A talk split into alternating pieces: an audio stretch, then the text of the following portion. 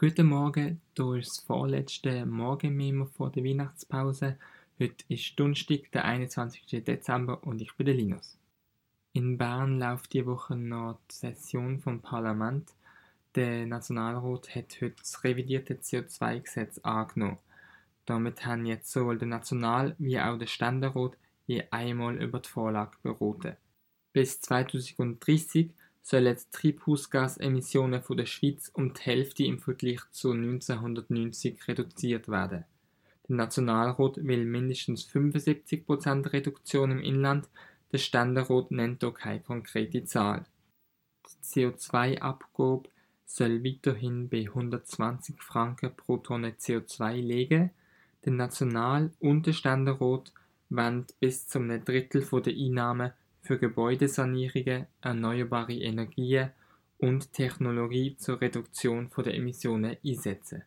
Zudem muss im Kerosin, das hier in der Schweiz tankt wird, erneuerbarer Treibstoff beigemischt werden.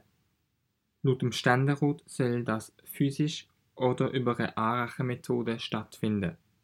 Der Nationalrat will das einem Abkommen mit der EU regeln. Eine Abgabe auf Privatjets ist nicht beschlossen worden. Zudem gibt es noch unterschiedliche Vorstellungen über die Subventionen der Ladeinfrastruktur für Elektroautos. Der Bundesrat, der Nationalrat und der Ständerat haben hier bis jetzt noch unterschiedliche Meinungen. Zudem müssen Benzin- und Dieselimporteure weiterhin einen Teil der Emissionen der Treibstoff mit Klimaschutzmaßnahmen kompensieren. Nachdem der Nationalrat jetzt beraten hat über das Gesetz, geht die Vorlage wieder an den Ständerat zurück, der hat sich aber an der letzten Session weniger ambitioniert als der Bundesrat zeigt. Wahrscheinlich deutlich länger als der National- und Ständerat haben EU-Mitgliedstaaten bei der EU-Asylreform um einen Kompromiss verhandelt. Nach jahrelangem Ringen gibt es jetzt eine Einigung zwischen den EU-Staaten. Bisher hat es in jedem EU-Staat eigene Gesetze gegeben, mit dem Gesetzesvorschlag jetzt soll es einen EU-weiten Rahmen geben. Zusammenfassend kann man von einer deutlichen Verschärfung der EU-Gesetze zur Migration und Asyl reden. Das Asylverfahren sollen zukünftig einheitlich an der Außengrenze stattfinden und Menschen aus von der Politik als sicher eingestuften Ländern sollen an der Weiterreise gehindert werden, indem sie in Auffanglager an der Außengrenze bis zum Entscheid untergebracht werden. Weiter gibt es neu einen sogenannten Solidaritätsmechanismus, mit welchem eine EU-weite Verteilung der Schutzsuchenden geregelt werden soll.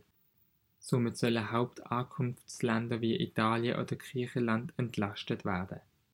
Weigert sich ein Land, Flüchtlinge aufzunehmen, muss es finanzielle Ausgleichszahlungen an die anderen Staaten leisten. Jetzt müssen noch das Europaparlament und die einzelnen Staaten dann zustimmen, das gilt aber nur noch als Formalie. Bis denn die ganzen Regeln umgesetzt worden sind, dürfte es aber noch ein paar Jahre gehen. Kaum ist das Gesetzespaket beschlossen, es auch schon die ersten Reaktionen. Ungarn hat sich kritisch zur obligatorischen Aufnahme von Flüchtenden geäußert. Nichtregierungsorganisationen wie Pro Asyl oder Ärzte ohne Grenzen kritisieren die Verschärfung stark und sprechen von einem Kompromiss auf Kosten der Menschenrechte. Zum Schluss wechseln wir noch kurz den Kontinent, wir gehen nach Amerika. Dort machte Donald Trump einmal mehr Schlagzeilen. Er will erneut fürs Präsidentenamt kandidieren und gilt als großer Favorit im parteiinternen Rennen der Republikaner. Jetzt hat aber das oberste Gericht im Bundesstaat Colorado ein Urteil gegen ihn gefällt, bei welchem das Ausmaß noch nicht ganz einschätzbar ist. Laut dem Urteil soll der Trump von der Vorwahl in Colorado ausgeschlossen werden. Das aufgrund von seinem Verhalten beim Sturm aufs Kapitol Anfang Januar 2021. Das Urteil jetzt wird als historisch bezeichnet, denn es hat in der Geschichte der Vereinigten Staaten noch nie ein ähnliches Urteil gegeben. Das Umfeld von Trump hat auch schon sofort angekündigt, Berufung gegen das Urteil einzulegen. Darum wird schlussendlich wahrscheinlich der Supreme Court darüber entscheiden. Jetzt gibt es zwei Möglichkeiten, wie es weitergeht. Wird vor dem 4. Januar schon entschieden, dann wird der Trump bei einer Annahme von der Wahlzettel gestrichen oder bei einer Aufhebung vom Urteil bleibt er wählbar.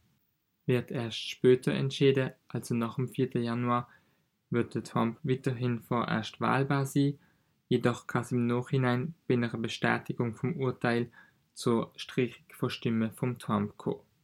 Für den Donald Trump ist der Bundesstaat Colorado nicht unbedingt entscheidend, denn der Staat ist traditionell in demokratischer Hand.